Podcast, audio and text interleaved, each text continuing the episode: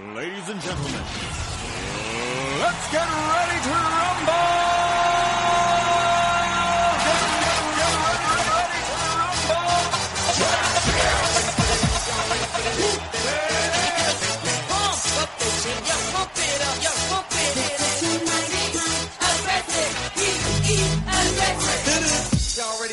Bienvenidos a Club Touch Entertainment. Tarán, tan, tararararán. Bienvenidos una semana más a 10 Radio, bienvenidos a Sonado, Ha Sonado, Ha Sonado, ¿cómo ha sonado Isma? ¡Chof! ¡Ha sonado Chof! ¿Qué tal? Te veo rejuvenecido después del puente. Me ves rejuvenecido, ¿eh? reconstituido. Pues sí, porque ha sido un puente primordialmente de básquet, de buen tiempo, eh, de ver básquet en el sofá sobre todo, porque no me he echado ni una triste pachanga, pero sí, con ganas, ¿no? De, de retomar ya el baloncesto, pero además el baloncesto de verdad, porque parece que empieza ahora otro deporte, Carlos, en la NBA. Ahora empieza lo que muchos dicen como la NBA de verdad. Desde luego, eh, a tenor de lo que hemos visto en los partidos, eh, parece otra cosa. Parece otra cosa completamente diferente. Defienden y todo, ¿no? Hay, hay baloncesto para todos los gustos. Bueno, además tenemos un invitado de lujo, preséntanoslo, preséntanos. Bueno, pues tengo aquí al que nos gusta llamar como el señor Lobo, ¿no? En la choza del rock, es nuestro solucionador de problemas. Ya le conocen los amigos de Asonado Chof, José Jazz. ¿Qué tal? ¿Cómo estás? Buenas tardes. Hola, ¿qué tal? Buenas tardes. Encantado de estar aquí. Es mi enviado especial en Salt Lake City, ¿no? Mi embajador para todos los asuntos de los jazz y aparte se ocupa, ya sabes, ¿no? De Euroliga y ACB. Así que hoy viene, pues eso, a solucionar problemas, a rellenar huecos. Bueno, ¿qué tal? ¿Cómo has visto a tu jazz? Luego entraremos en profundidad, pero bien, ¿no? La verdad es que mucho, mucho mejor de lo que yo esperaba, sinceramente. Bueno, pues vamos a contar un poquito, Isma, cuál es el menú de hoy para organizar a la gente con este nuevo Ha Sonado Chof eh, de playoff, así que adelante. Bueno, pues sí, eh, encenderemos el modo playoffs en un momento, eh, pero sí antes los menús, ¿no? Que tenemos hoy para, para merendar casi ya, ¿no? Pues lo que te decía, fin de, de baloncesto de verdad, empezó el sábado, ¿no? Toda la historia, toda la movida de playoffs en la NBA y tuvimos pues plato fuerte, ¿no? Con ese gasol contra gasol, ¿no? Que estábamos todos deseando. Lo decíamos, quizá un poquito pronto para lo que a mí me hubiera gustado, pero no defraudó el duelo. Tuvimos eh, ese jazz contra los Clippers del que vamos a hablar más adelante y por supuesto esos enfrentamientos a priori desiguales, ¿no? Eh, Golden State Warriors Blazers y y eh, Golden State Warriors Blazers, ¿cuál era el otro? Eh, que me estoy dejando yo. Te estás dejando el de... El Houston Rockets, eh, Oklahoma City Thunder. Eh, veréis que hubo desigualdades más grandes en un bando que en el otro y, bueno, más inesperadas quizá. Bueno, conferencia oeste, tene- eh, este, perdón, tenemos que hablar de los enfrentamientos Boston-Chicago, Washington-Atlanta, Cleveland-Indiana y Toronto-Milwaukee, con alguna que otra sorpresa. Y aparte recuperamos a Carra, que ha estado de vacaciones por Italia, porque tenemos que hablar sobre todo de la movida, hablando en plata, que, que está ocurriendo en Nueva York. Eh, unos que apoyan al malote de la clase y otros que apoyan al profe, Isma. Lo que nuestro querido amigo Guillermo Jiménez, ¿no? Padrino de este programa, bautiza como el descalzaperros, ¿no? De los Knicks. Bueno, pues con el descalzaperro de los Knicks, Adams... Espera, espera, espera. Hay que darle al modo on de los playoffs. Pues eso iba a decir, vamos a darle al modo on de los playoffs.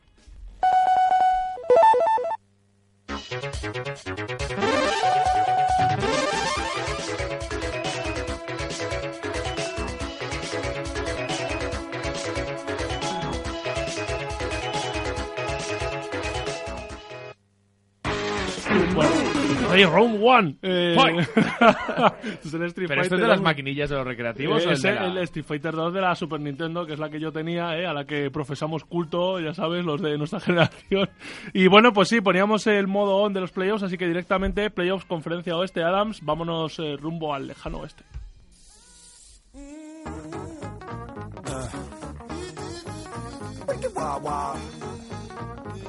Wicked wild. Wicked wicked wild. None of this. Six gunning this, brother running this. Buffalo soldier. Look, I told you. Any damsel that's in distress, be out of that Bueno, pues abríamos el fuego, ¿no? Nos hemos ido ya al lejano oeste eh, y vamos eh, al sur, ¿no? Del lejano oeste, donde tuvo lugar ese enfrentamiento. Yo creo que ha sido el buque insignia de esta primera jornada de playoffs en el oeste, como fue el Memphis Grizzlies San Antonio Spurs. Victoria de los Spurs 111 a 82. No nos lo esperábamos, yo creo que ninguno, ¿no? Era un enfrentamiento a priori igualado, era el típico equipo que dices, joder, para haber quedado segundo, la verdad es que no nos han salido muy bien las cosas, ¿no? Porque al final los Grizzlies, típico equipo, ¿no? Como suele decir, eh, hueso, duro, molesto.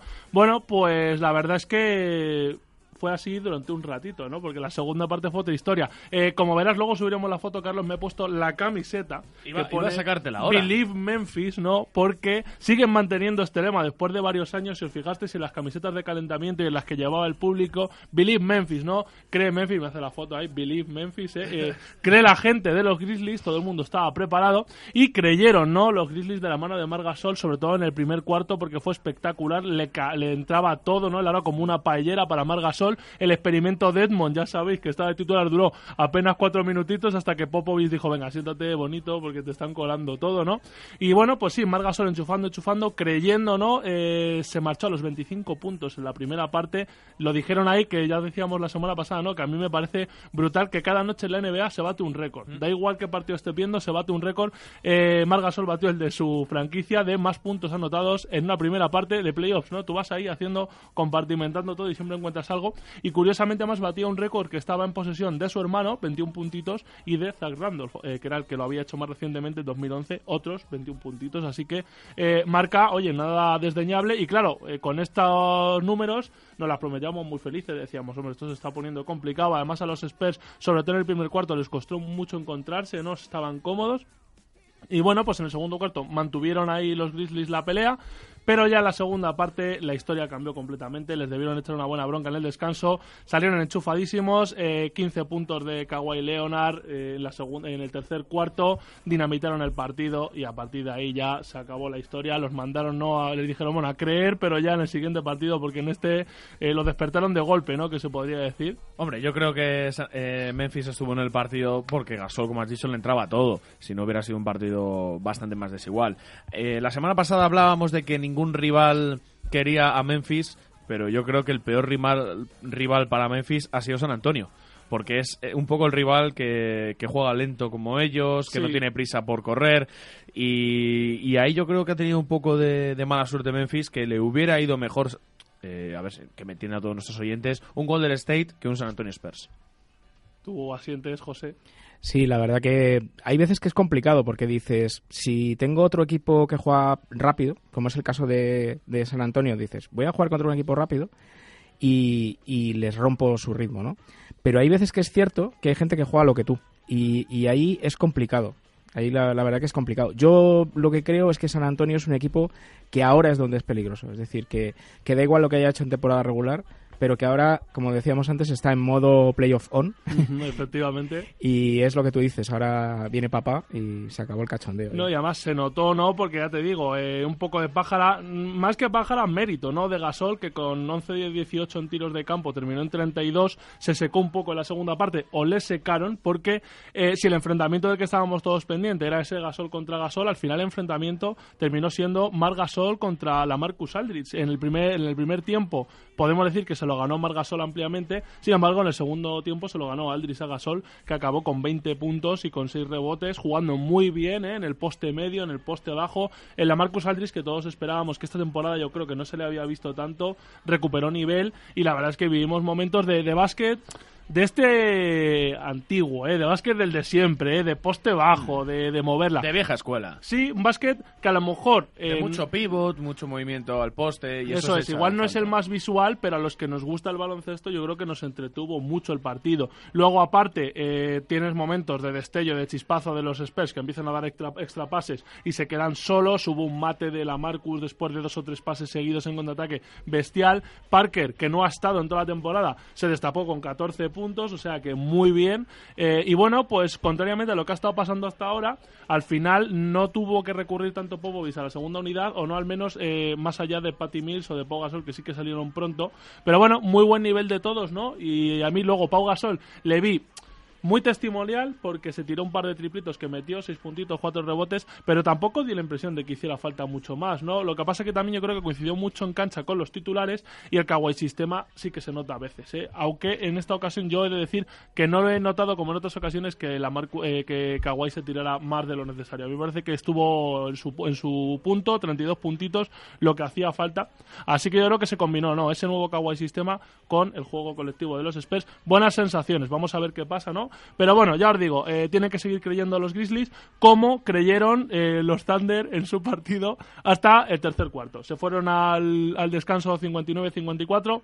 Bueno, oye, 5 abajo, se podía creer, pero fue a empezar el tercer cuarto y allí dinamitaron también, se pusieron en modo playoff son también, José, eh, y nada, hasta cinco jugadores de los Rockets. Esto es importante porque cuando hablamos de los Rockets solo hablamos de Harden, ¿no? De que corren, que tiran, pero a mí me parece que hay un equipo ahí ya formado, porque ya te digo, hasta cinco jugadores en dobles dígitos eh, en, en cifra de puntos de ataque, ¿no? Me está sorprendiendo mucho, sobre todo, la temporada de un jugador totalmente desaparecido como es Nene Hilario. Sí. Está saliendo en segunda unidad, está dando muy buen resultado, muy buenos minutos de juego. Y aparte, por ejemplo, Clint Capela también está haciendo. Claro, muy es que buena es lo que, temporada. es lo que te apuntaba. Mira, el Nene Hilario 15 puntos, Luke Williams 11 puntos, estos dos desde el banquillo. Eh, Patrick Beverly 21 puntos, 10 rebotes, 3 asistencias. No ha sido la temporada más brillante de Patrick Beverly, sin embargo, son los playoffs y aquí está.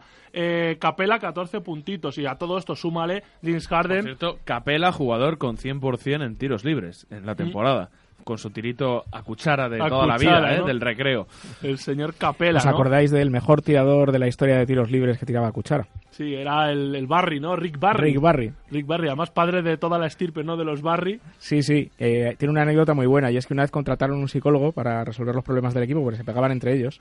Y entonces les dijo a los jugadores, cerrad los ojos y pensad en el problema más gordo que tenéis y cuando abráis los ojos eh, ya no estará aquí, ¿no? Entonces cerraron todos los ojos y cuando un jugador abre los ojos dice, mira, se queda mirando a Rick Barry y dice, Rick, todavía estás aquí.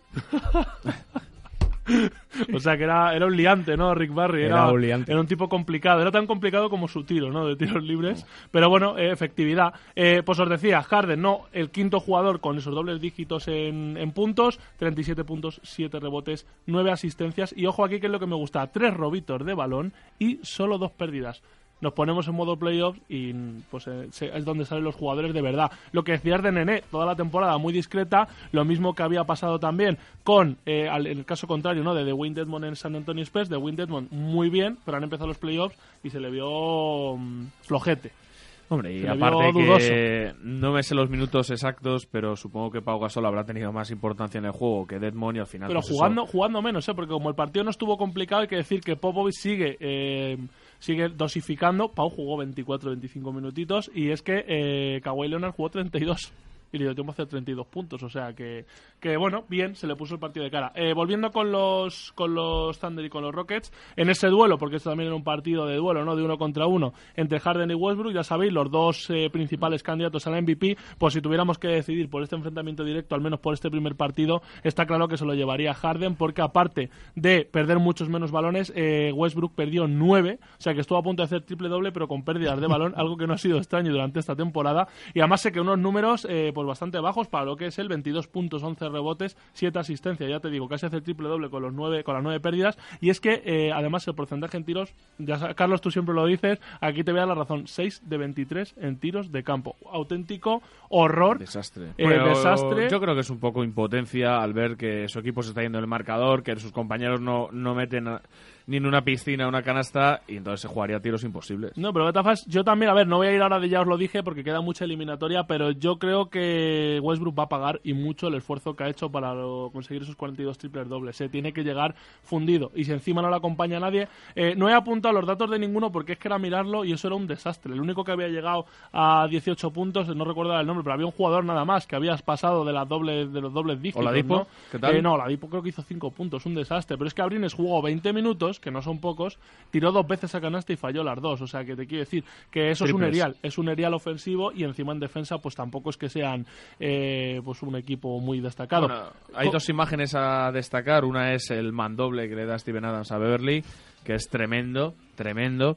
Y luego, no sé si habéis visto las imágenes de Billy Donovan, es el entrenador de Oklahoma, quejándose en Scanter diciendo no lo podemos trae, jugar con lo Kanté. trae Carrá eso, lo trae Carrá, trae Carrá vamos a comentarlo porque porque si al final los hermanos bigotones tienen mal tienen mala solución. Pero bueno, ya os digo, bueno, creyeron los Thunder hasta el tercer cuarto, veremos si siguen creyendo porque la verdad es que las sensaciones son muy malas, ya ha salido a Briner diciendo que no pasa nada por perder por 40 que por perder de uno, que es una derrota y ya está, pero estas cosas suelen pasar factura. Sí, Entonces, bueno, pero no lo mismo. A ver, Brines, ¿eh? algún, algún partido arañarán, pero se adivina, por lo menos por lo que hemos visto por sensaciones, ¿verdad, José? Menos, eh, menos igualado de lo que todos pensábamos. Es que es lo que comentábamos un poco el otro día, que no hay equipo. Es decir, que No, no, que no hay de dónde sacar. No hay de dónde sacar. Es que ya es un lujo y, y están donde están porque tiene un jugador que ha hecho historia. Si no, estarían totalmente fuera de playoffs. Pero es que yo los vi aquí en pretemporada con el Real Madrid, el cual les ganó. Es que no tiene equipo. Es que el Real Madrid tiene cuatro o cinco jugadores que Oklahoma City Thunder ya le gustaría tener. No, y eso que con la llegada de Ty Gibson y, y McDermott pensábamos que igual, y nada, el Nah. McDermott testimonial No suman ni y 15 Ty Gibson no se parece ni de lejos al de los Bulls, o sea, un auténtico desastre. Pero bueno, eh, hay que mantener la fe, hay que creer lo que hicieron los Blazers hasta el último cuarto contra los Warriors, hasta los primeros cuatro minutos del último cuarto, los Blazers creían y todos los que estábamos viendo el partido creíamos también, porque estaban ahí, eh, estaban, bueno, el tercer cuarto hay que decir que para mí, junto con ese partido de los Jazz que vas a comentar ahora, José, lo más bonito que hemos visto en los playoffs, porque fue puro intercambio de canastas, eh, alternancia en el marcador, encestaba uno, encestaba el otro, eh, todos pensábamos, eh, McCollum ha encestado mucho, eh, Lillard ha ence- ha encestado mucho, van a necesitar más, apareció de repente Carter, ¿no? Que, oye, de repente empezó a meter un montón de tiros, ¿no? Y se ca- acabó, me parece, en, en 12 puntitos, 12, y- eh, Turner, perdón, eh, Ivan Turner, me salió de Carter. Estaba pensando en Carter, Vince Carter, que con 40 años le pusieron ahí a defender bien al hombre. Porque No lo con- hizo mal, ¿eh? No lo hemos comentado que estaba Tony Allen lesionado en los Grizzlies, con lo cual eh, se tuvo que, que multiplicar Vince Carter, que con 40 tacos cumplió, ¿eh? Pero no, decía yo Ivan Turner, ¿eh? Ivan Turner, que ya sabéis que está muy discutido, ¿no? Parecía que tenía que hacer más. Pues bueno, yo creo que ayer dio un paso al frente en ese tercer cuarto, mantuvo, ¿no? Sostuvo a los, a los Blazers junto con, junto con McCollum y con Lillard, ¿no? Que no tuvieron tanta carga, ¿no? Como habían tenido en la primera parte, así que por ese lado bien, pero no les dio, no les dio lo suficiente y lo comentábamos antes de empezar, ¿no? Que da la impresión todo el tiempo de que los Warriors es un equipo que están contemporizando. O sea, están haciendo lo justo para no irse del partido. Y cuando ven que es el momento que el rival, el rival está cansado o lo que sea, dan el palo. Entonces los Blazers, en, ese- en esa alternancia todo el rato, llegaron al último cuarto y cuando parecía que podían pelearlo, se encontraron con un muro, tío, hicieron ahí eso era el muro de las lamentaciones, se pegaron una y otra vez. Eh, primero con Magui, que acabó con dos tapones. Un sorprendente Magui, yo creo, se reivindicó y mucho en el partido de ayer, eh, porque estuvo inmenso en defensa. Yo no apostaba aunque fuera a terminar la temporada con Golden State. ¿eh? Y Sí, no, no, es un meritorio, tío. Lo que pasa que tú le ves lo que jugó en Denver y, y dices que es su hermano gemelo malo que le ha Es sustituido. que cómo, porque- cómo influye lo que tienes alrededor, ¿eh? O sea, fíjate, hablamos de Ty Gibson, bueno, que tampoco es que estuviera muy bien lo que tenía en Chicago, pero es que claro, McGee llega allí y dice, hostia, es que yo me quiero quedar aquí, es que estos son los mejores, o sea, no voy a estar mejor que aquí, No, ¿no? un, Claro. ejem- un ejemplo de eso, aunque luego entraremos en profundidad, es Lassen Stevenson. Ha estado, salió de Indiana, ha estado pululando por la liga. Los equipos no le querían, vuelve a Indiana otra vez tres años después y vuelve a hacer unos números, no como antaño, pero unos buenos números. No, no, y ojo, porque Paul George también lo hablábamos, ha cambiado su juego y parece que ha rejuvenecido, ¿no? Ha vuelto a ser el de antes, eh, porque Lance Stephenson está allí, lo dijo, además, me he criado con este tío en la cancha, ¿no? Cuando llegamos a la NBA, hemos empezado como jugadores juntos y le echaba de menos, ¿no? Y yo creo que todos esos factores anímicos. Pero bueno, eh, ya os digo, los Blazers, oye, muy bien, McCollum 41 puntos, Lillard 34, claro, no pueden meter eh, 40, pues que la progresión en la primera parte eran 25 puntos de McCollum y 21-22 de Lillard, era progresión de 40-50 puntos. Tú no puedes basar todas tus opciones en que dos jugadores estén por encima de los 40 puntos, es imposible. Y así pasó que en la segunda parte bajaron ritmo anotador como era normal y aún así enchufaron mucho. Pero ya te digo, bueno, Turner bien, Harles acompañó, pero falta un poquito y sobre todo que es que los Warriors tienen mucho y muy bueno. Eh, decíamos, muros, el muro de Draymond Green, cinco tapones. Cinco tapones. O sea, una auténtica animalada ese tío. O sea, los números, 19 puntos, 12 rebotes, 9 asistencias, 3 robos de balón y 5 tapones. O sea, es un chulo, es un macarra, es un jugador de estos old school de los 90 leñeros. Un musculito. Pero es que lo queremos todos en nuestro equipo, porque es que levantó el solito a los Warriors en, la en el, en el último cuarto y los llevó en volandas. Luego ya, claro, luego ya Durant 32 puntos, Curry 29, Thompson 15, Yo- Ian Clark yo, 12. yo yo hubo momentos en el partido que que me vino el fantasma de un jugador de antaño que fue el de Dennis Rodman. El de Dennis Rodman, estaba pensándolo ahora mismo, ¿no? Cuando he dicho eso pensaba, porque Sí, sí. es esa tipología de jugador molesto, eh, pesado, tío, todo el rato quejándose. Le- en uno de los tapones que pone se queda el tío celebrando ahí, picando al banquillo de los Blazers. Eso es vivir. Y Eso lo quieres en tu equipo. Eso lo quieres en tu equipo, está claro. Porque tenerlo en contra tiene que ser un coñazo tremendo. Y, so- y sobre todo lo más importante de ese jugador es que ha aceptado el rol que tiene en el equipo. Sí, pero es que es un rol muy importante. Ya, pero un jugador como él puede aspirar a tener mucho más importancia y mucho más dinero en otro equipo, pero claro, él quiere ganar. Quiere ganar. Y al final él de los que piensa, me da igual ganar 100 que 120, Sí. pero yo me quiero quedar aquí porque aquí voy a ganar. cosa que va a hacer Durán, ya lo habéis leído por ahí, ¿no? Que se va a bajar un poco el sueldo para que eso continúe. Es que, a ver, tiene un equipo. Sí, tú puedes ser, por ejemplo, un eh, de Marcus Cousins que pues deambulará por Pelicans, por Denver, por no sé qué, donde vaya, pero nunca ganará nada, nunca va a ser un equipo campeón. Mm. Y acabará, pues si tienes suerte igual algún rumor de estos ciertos, pues igual acaba en Boston, algún sitio de esos, pero... Lo, lo veo complicado que termine, pero, pero sí, es lo que dices tú, ¿no? Que aquí sí que hay jugadores comprometidos y es lo que llega Magui y dice, por aquí no me sacáis ni con agua caliente, ¿no? Y da su mejor versión. Eh, un tío como, pues yo que sé, eh, Pachulia, ¿no? Que tampoco es que fuera tal, pues también da su mejor versión. Al final todo el mundo, claro, se van retroalimentando todos. Y bueno, pues equipazo de los Warriors, ¿qué vamos a, qué vamos a decir aquí, no? Pero a mí me sorprendió porque es eso, empezar los playoffs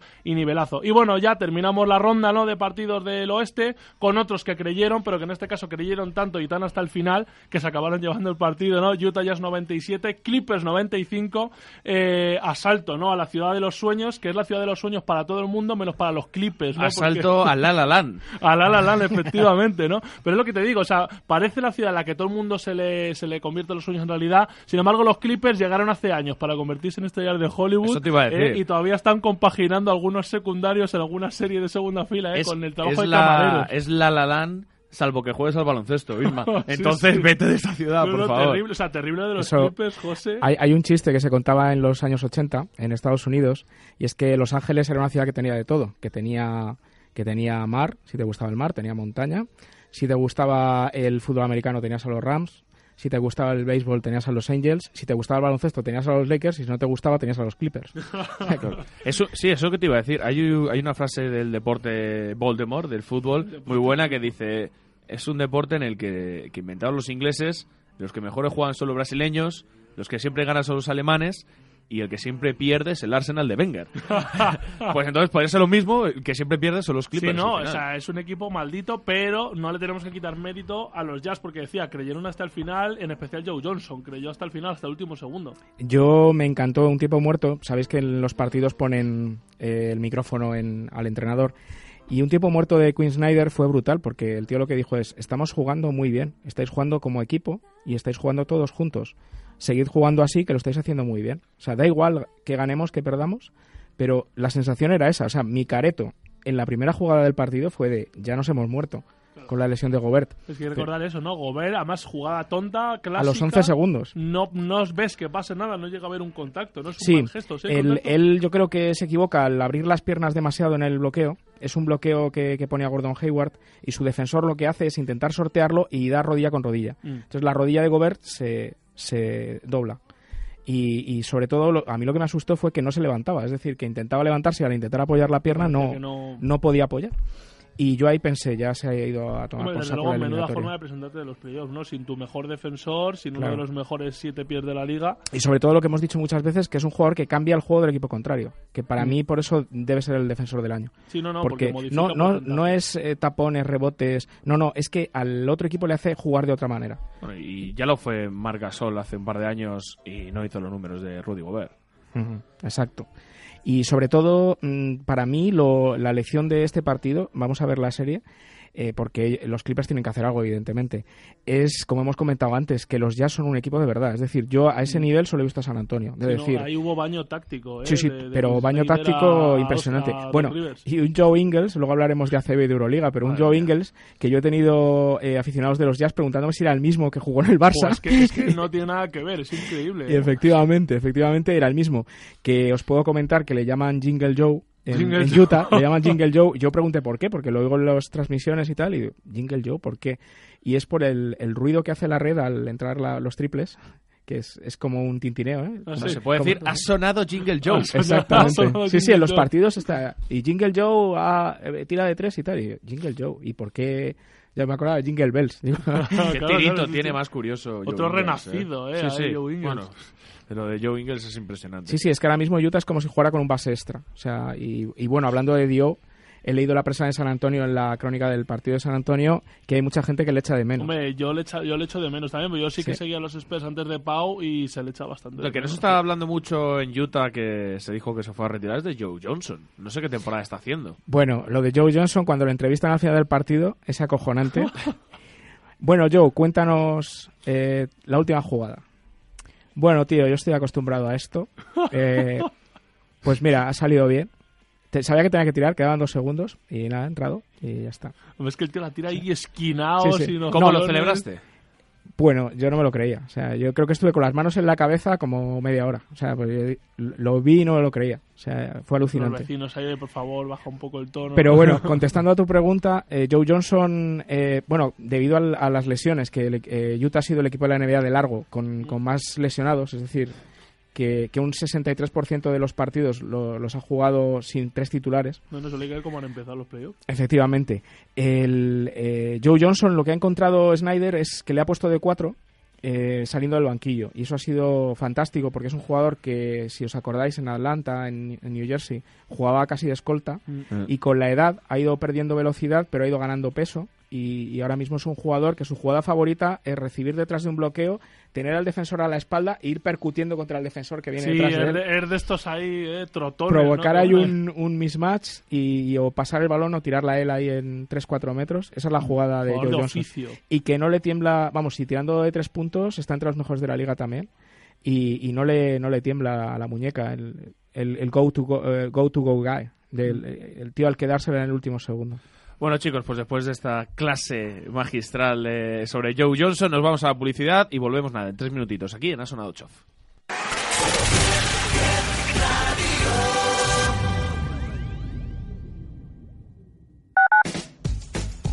Hola, soy María del Sol y les invito a escuchar Cero Estrés, un encuentro con profesionales, comerciantes y empresarios. Este y todos los miércoles de 3 a 4 de la tarde, por acá, por 10 Radio.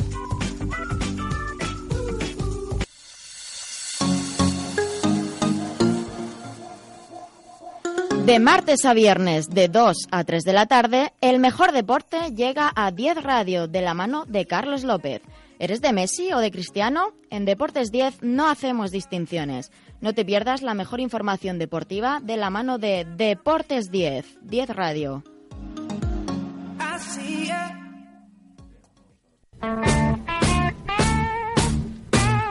Hola, soy Carlos Iribarren y os espero en Hoy Toca, cada viernes de 4 a 6 de la tarde, un monográfico con la historia, las anécdotas y, por supuesto, con las mejores canciones de los grupos y solistas del rock más importantes, bueno, del rock, del pop y de lo que surja. Hoy Toca, en 10 Radio.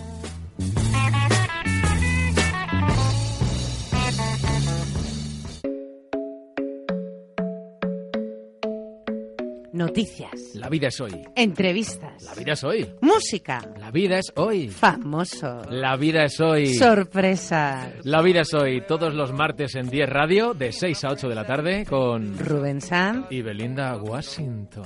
La vida es hoy.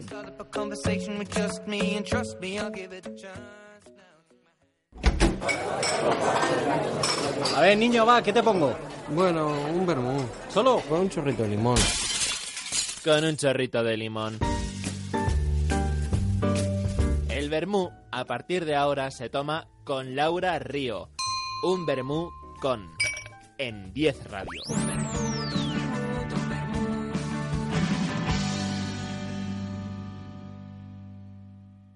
En una mañana 10 te llevamos al pasado.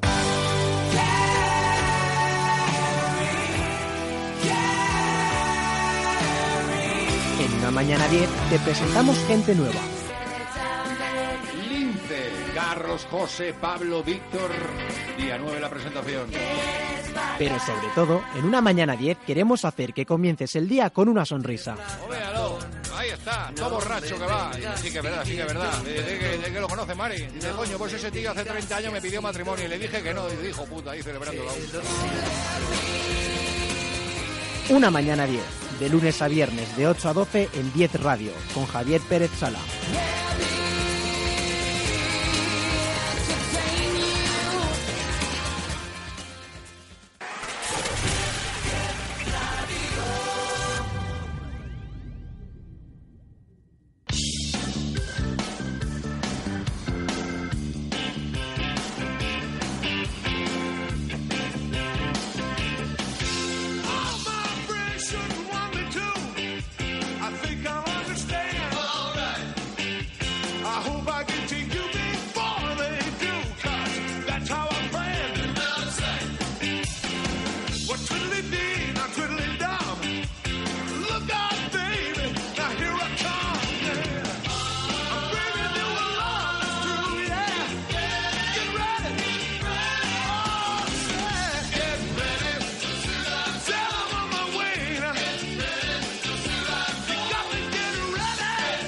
Comenzamos con nuestro repaso a la conferencia este, chicos. Os recuerdo partidos que ha habido. Cleveland Cavaliers Indiana, Raptors Bucks, Wizards Hawks y Celtics Bucks, eh, Bulls. Todo lo que he hecho ha sido pues un poco comentar lo que ha pasado en los partidos y luego las claves para que las comentemos entre, entre los tres. Vamos a empezar por el primero de ellos, Cleveland Cavaliers Indiana, 1-0 para los de LeBron. Partido más igualado de lo, de lo esperado, pero un recital de LeBron James en todos los ámbitos del juego. Mm. Partidazo en ataque, en defensa, eh, sobre todo, pues os cuento un poco números, 32 puntos, 6 rebotes, pero 13 asistencias. No, no, no, es decir, partidazo brutal del Rey Lebron. Ya planeó la sorpresa, ¿eh? de todas formas, en ese primer partido. ¿eh? Menudo inicio, ya estu- estuvo a punto ¿eh? de, de llevárselo Indiana. Ese tiro que falló. ¿quién CJ fue? CJ CJ Miles. CJ Miles, ¿no? Sí. Estuvo ahí, ¿eh? Un poco, fue un poco castaña, pero, pero ya planeó la sorpresa. ¿Ha habido ¿Visteis el partido?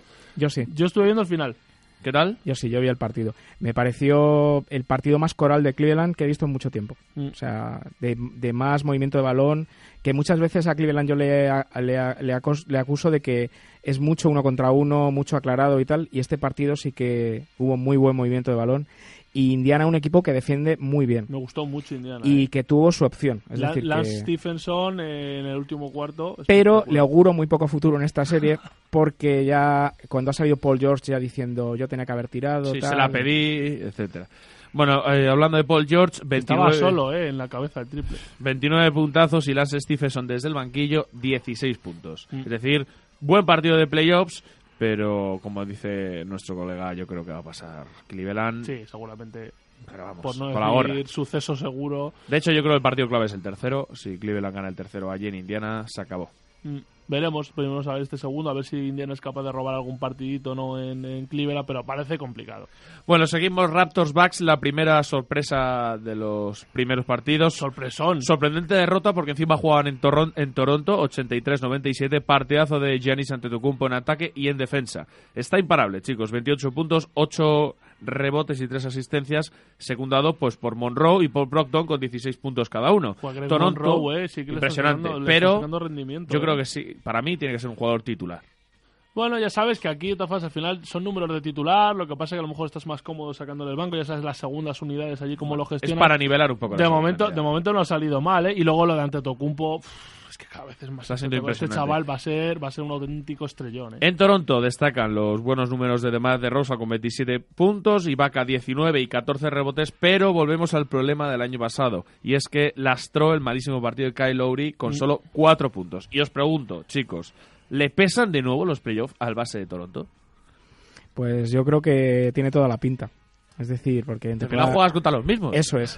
Y en temporada regular se sale y de repente pero- llega el playoff y es como si le quitaran los poderes. Es que parece comillas. un tópico, pero es que es completamente cierto. La NBA es otro juego, son otros jugadores y hay gente que vale y gente que no O sea, vale. es que el no juego tiene- de verdad, Sí, ¿no? no, hay gente que no tiene cabeza para los playoffs. Y, por ejemplo, Kyle Lowry puede ser uno de ellos, ¿no? Cabeza y algo más. Eh, ¿Sabéis el premio que dan en, en la página de la NBA a la jugada? Bueno, este, este, esta jornada se la ha llevado la canasta de Joe Johnson al Mm. final.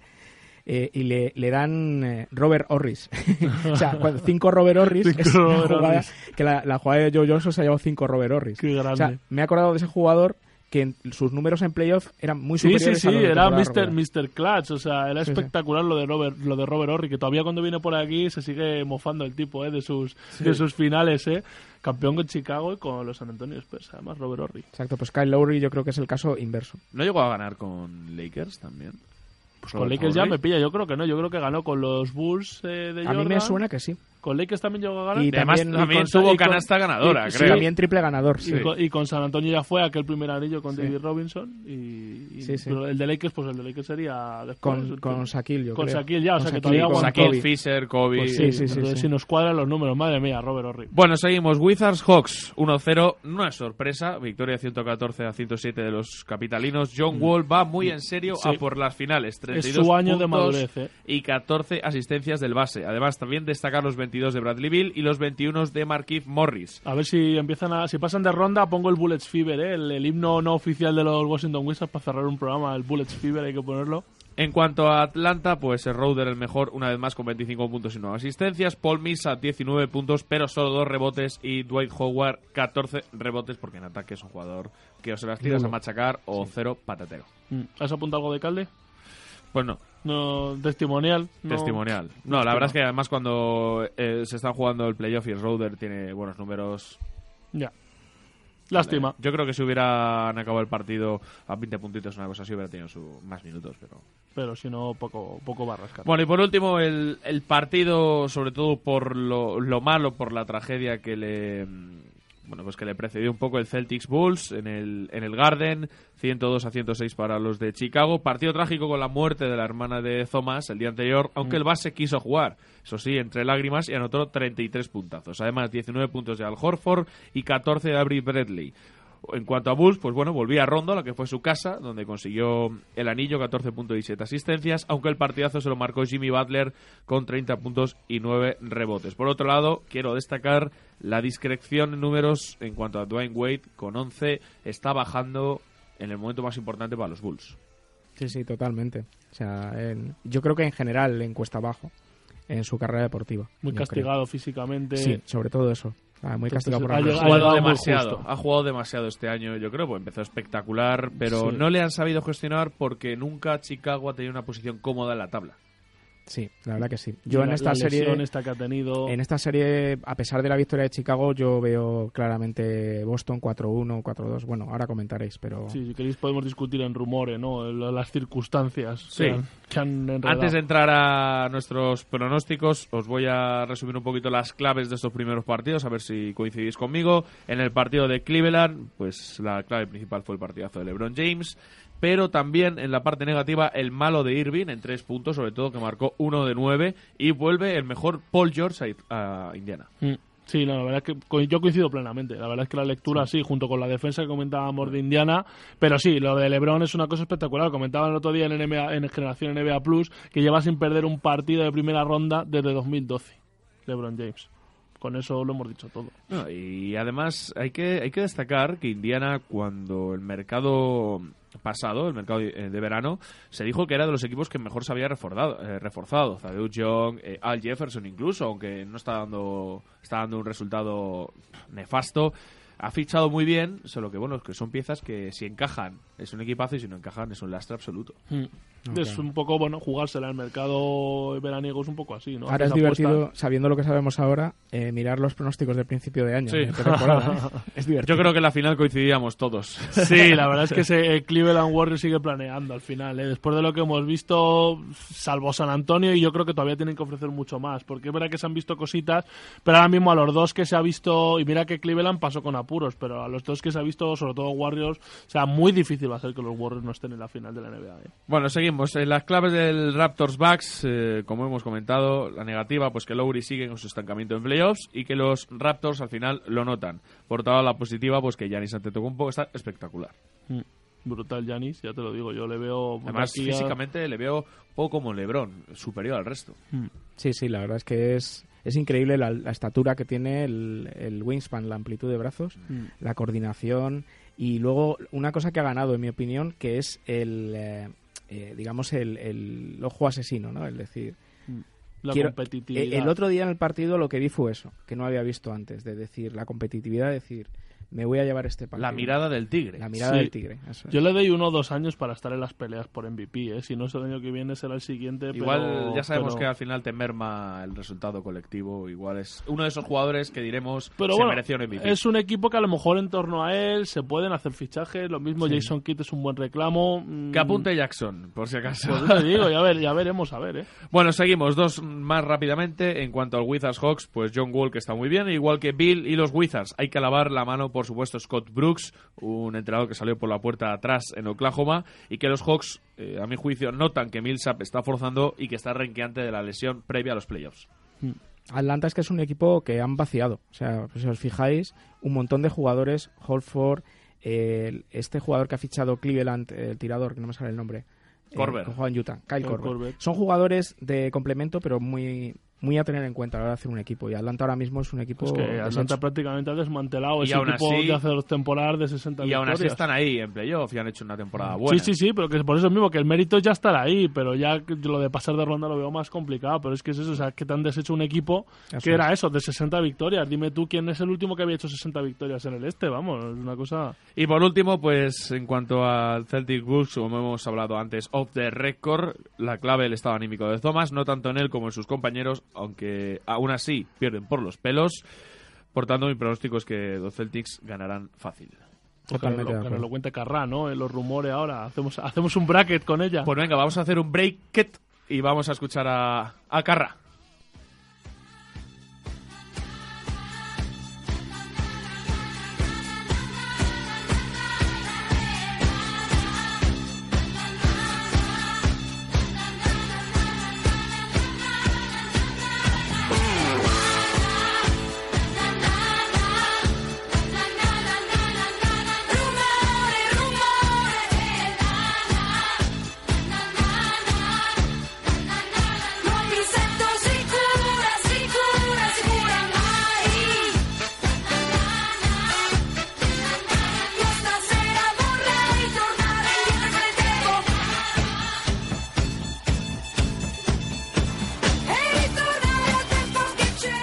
Venido con fuerza Carrá, ¿eh? Bailando a tope. Eso como es porque gusta. hacía tiempo que no, que no venía y dice, es mi momento, ¿no? Ha venido a ver nuestros pronósticos, ¿eh? Nuestro, nuestro bracket que dices tú.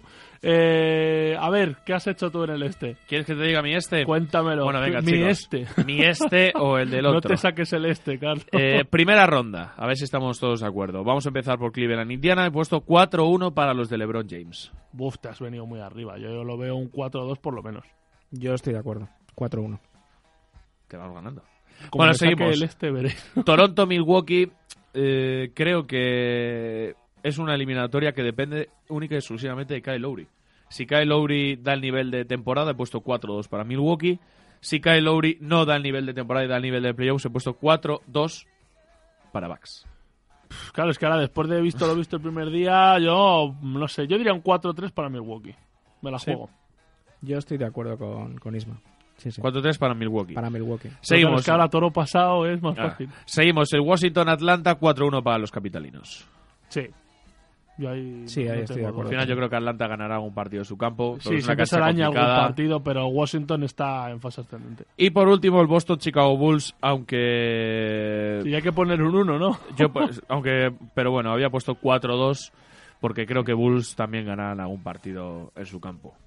Venga, sí, a mí no me parece mal el 4-2. Yo 4-2 también. Alguno más arañarán. Bueno, yo en el oeste me había tirado por la igualdad Yo, máxima. yo solo te digo si coincidimos o no. Tú me dices si coincidimos o no. Eh, a ver, igual aquí me he venido muy arriba. Golden State Warriors 4 victorias, Portland 3. Eh, yo creo que aquí no me secundáis nadie. Yo he puesto 4-1. Eh, yo incluso diría 4-0. O sea, Pues aquí nadie me secunda. Pero bueno, yo, yo creo, tengo fe, eh, como los Blazers. Eh, en el Clippers Jazz 4-3 para Utah. José. yo soy más optimista después de lo que vi el otro día. Yo creo que la clave es este partido, que se juega la noche del martes al miércoles. Mm. yo creo que si, si Utah gana, gana ese partido, la serie incluso puede irse a 4-0. Tranquilamente. Coincido contigo yo totalmente. Isma. Yo veo más, sí, yo veo igualdad, ¿no? Pues yo creo que le- tienen que reaccionar los de Doc Rivers. Esto queda grabado, así que dentro de unos meses veremos a ver, ¿no? Cómo hemos quedado los. No, pero es verdad que, que las sensaciones son unas y luego la realidad se plasma de otra manera. Pero yo veo máxima igualdad y confío en que Doc Rivers no sea como están diciendo al final, que le están al pobre hombre tirando por tierra su trabajo en Celtics, están diciendo que no es tan buen entrenador. Es verdad que el otro día le dan un baño táctico, así que yo me espero reacción en este segundo partido. Sí, es lo lógico es que reaccionen de alguna manera. Luego, San Antonio-Memphis, eh, a pesar de lo del otro día, yo mantengo mi apuesta inicial que es 4-3 para San Antonio. Yo creo que lo va a pasar más San Antonio. 4-2 he puesto yo. Yo creo que a 7 partidos incluso podría ganar Memphis la eliminatoria, pero 4-2. Sí, yo coincido con el 4-2 también. Y me queda por último. Oye, José. me queda por último el Houston-Oklahoma. Eh, 4-2 eh, para Houston, que incluso podría ser un 4-1. Coincidimos. Sí, de acuerdo. Bueno, pues estos son los rumores, ¿no? De cómo van a quedar las cosas, este pronóstico. Lo iremos actualizando, ¿no? Según vayamos pasando de rondas. Eh, y luego hay que comentar en lo de los rumores, aparte de meternos en lo que decíamos, ¿no? En el auténtico desbarajuste que montan los Knicks antes. Bueno, esa, esa muerte, ¿no? Eh, infortunada de, de Cynthia J. Thomas, ¿no? La hermana, 22 años nada más, de, de Isaías Thomas la noche anterior, que la verdad es que es un mazazo brutal, la decisión de Isaías de jugar. Pero yo estaba leyendo un poco las noticias, eh, los reportes, ¿no? En la prensa norteamericana y me huele todo muy raro, me suena un poco raro. 5 de la mañana, accidente de coche, parece que el coche se sale de la Se calzada, va por el arcén, o sea... Yo no quiero adelantar nada, pero parece que, puede haber implicado, pues bueno, ¿no? Consumo de alguna sustancia, alguna imprudencia, a no ser que haya algún error en el coche, ¿no? Pero bueno, no, o sea, no pinta bien, pero bueno, en cualquier caso es extraño, pero lo que nos, lo que nos atañe a nosotros, desde luego es un factor anímico duro, ¿no? Para sobrellevar, tanto para Isaías, como me decís vosotros antes, también para los compañeros, ¿no? Hombre, Alrededor. Las imágenes son devastadoras. Ver a, Sí. a Thomas llorando en el banquillo, Es que se ve a que es Bradley el- poniendo el el, brazo encima. ¿no? del equipo, ¿Qué le eh, dices? Pero yo sí que es cierto que ahí decide el jugador, no el entrenador. Y si el jugador necesita, estamos hablando de un primer partido de Sí, primera sí. ronda, si el jugador es. necesita eso para despejarse dos horas, Sí.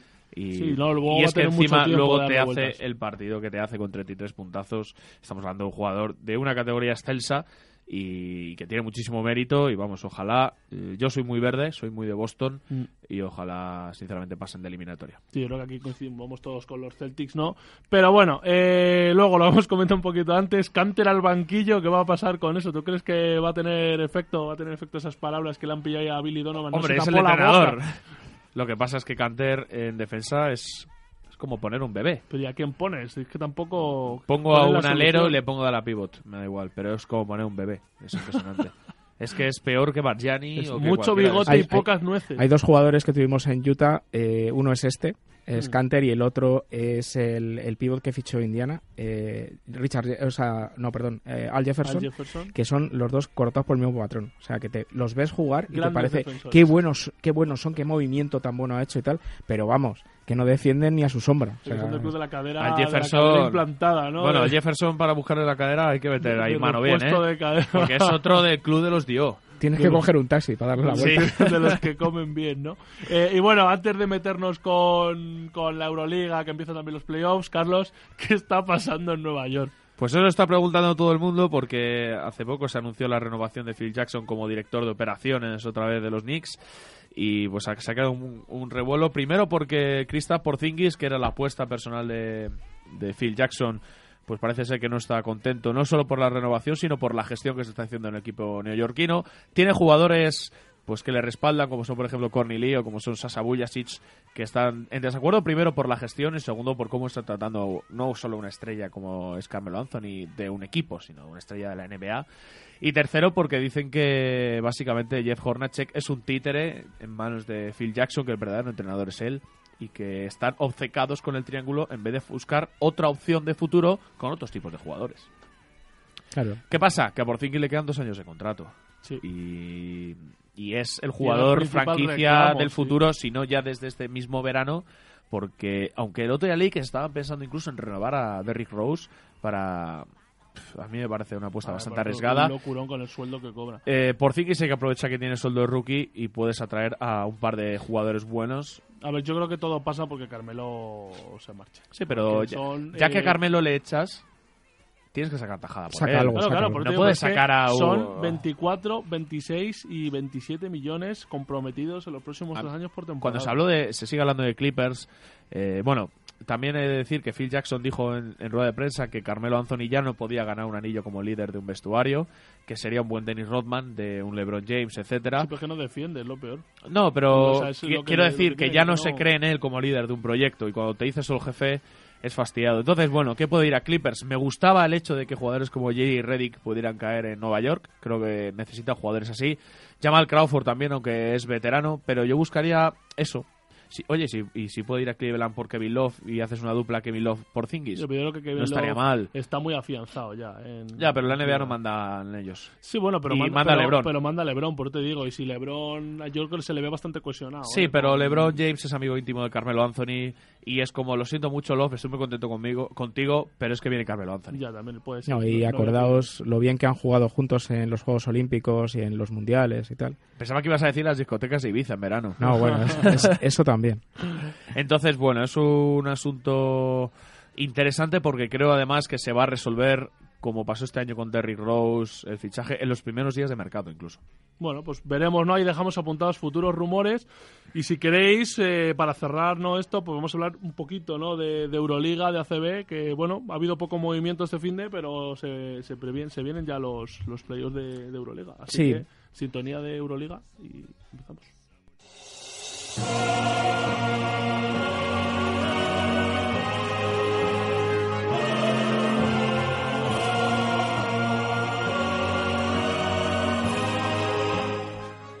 Pones modo operístico, José. Modo- sí, ya me he dado cuenta. Yo La soy- verdad es que, hablando un poco mal, esta música cojona, ¿eh? Sí, sí. Parece la- los jinetes del apocalipsis que viene aquí a por nosotros. Bueno, eh, ha sido la jornada 29 de la CB. Eh, a falta de cinco jornadas está todo bastante mascadito ya y bastante claro, excepto la última plaza para playoff, que ahora mismo la tiene Morablanca Andorra, y, y que tenemos a candidatos sospechosos que hasta hace poco no yo no hubiera dado un duro por Bultos ellos, sospechosos en la pero liga. pero matemáticamente es posible y con el calendario que queda pues puede puede haber sorpresa Andorra que perdió además de paliza con bueno hay varios equipos que van en- eh, escopetados hacia arriba como es Unicaja Unicaja le pegó una paliza a Moraván Subidón, ¿eh? Le ha dado lo de la subidón con el título de la Eurocup y, y tenemos también al Real Madrid que bueno con Ochioni en plan Doctor J es decir metiendo 26 puntos eh, Oye, qué grande el tío dice me voy, pero esperad, que pero- todavía quedan pero- cosas. pero espera que todavía hay aquí La pasé muy bien con ustedes, muchachos. casi el, el- el- bueno le metió también bastante bastante bien el Madrid al Betis y el partido más equilibrado de la jornada que fue Basconia Herbalife fue un partido muy bueno y, y se resolvió por pocos puntos entonces equipos que están en trayectoria ascendente y tenemos luego al Barcelona que está en caída libre perdió 76-59 con, con Valencia, que es otro de los que están hacia arriba. Y entonces ahora mismo pues tenemos empate entre Madrid y Valencia y el Iberostar Tenerife tiene 19 victorias, pero esta jornada descansó. Con lo Mm, cual, o sea, pues vamos a ver la lucha por el primer puesto. Oye, está apretado, ¿eh? Está apretado, efectivamente. Luego hay Vasconia también tiene 19. Y luego ya tenemos al Barça y al Herbalife Gran Canaria con 18. Con lo cual, matemáticamente, están ya clasificados todos, hasta el Unicaja que tiene 17. Y ahora se abre el, el- la lucha por la última plaza entre Morablanca Andorra, Retabet Bilbao, que juega hoy. Hay un partido aplazado, vamos, aplazado, que se juega el lunes. Eh, ya esto es igual que el fútbol. Sí. Eh, el Retabet eh, contra Río Natura. Y, y luego está Movistar Estudiantes con 12 y luego ya UCAM Murcia y Montaquit Fuenlabrada con 11. Fuenlabrada que sufrió la mayor paliza casi de su historia Sí. también. Y bueno, mm, la lucha por el no descenso, que también está un poco... Descenso, entre comillas. Por eso lo digo. El, Pues- el baloncesto es un deporte ¿no? que se juega 5 contra 5 y nunca desciende estudiantes, ¿no? Sí. Nunca desciende. decir. Bueno, Pues imaginaos si por algún casual alguna temporada mala Madrid o Barcelona pudiera estar en descenso, lo que pasaría. ¿no? No, no, está No lo claro verás. Que no, no pasaría nada. Y están, bueno, de Río Natura Monbus y, Betis con 8 y, y, bueno, y el, que está prácticamente ya descendido en, en la última posición, que es Manresa.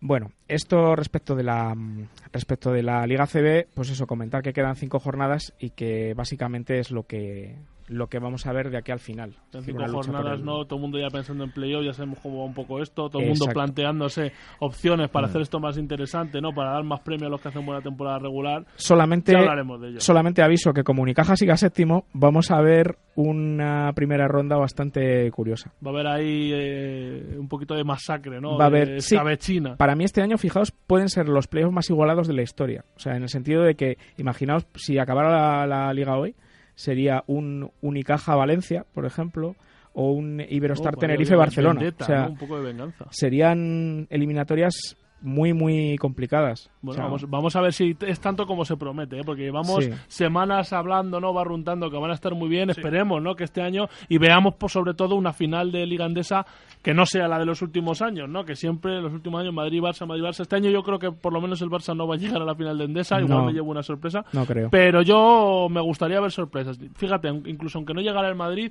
que bueno, que se haya por la épica de Nochón y sí me gustaría.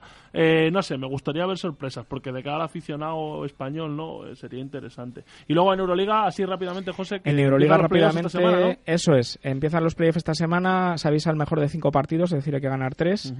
Eh, tenemos dos eliminatorias en las que hay equipos españoles. Vasconia se va a enfrentar por tercera vez en la historia de los playoffs al vigente campeón, al CSK de Moscú. Lo tiene complicado, ¿eh? Baskonia. Ventaja de campo del CSK y, y, bueno, un equipo entrenado por un entrenador que no es muy conocido, que es Dimitrios Itudis, pero fue asistente de Obradovic durante 13 años en Olympiacos. Algo se lo habrá pegado, ¿no? Ha estado en el staff técnico de los Orlando Magic y sonó como entrenador precisamente de Vasconia. ¿Sabes quién no está ya en el staff técnico? El general manager que le han echado por lo de la foto aquella con los nombres en la pizarra.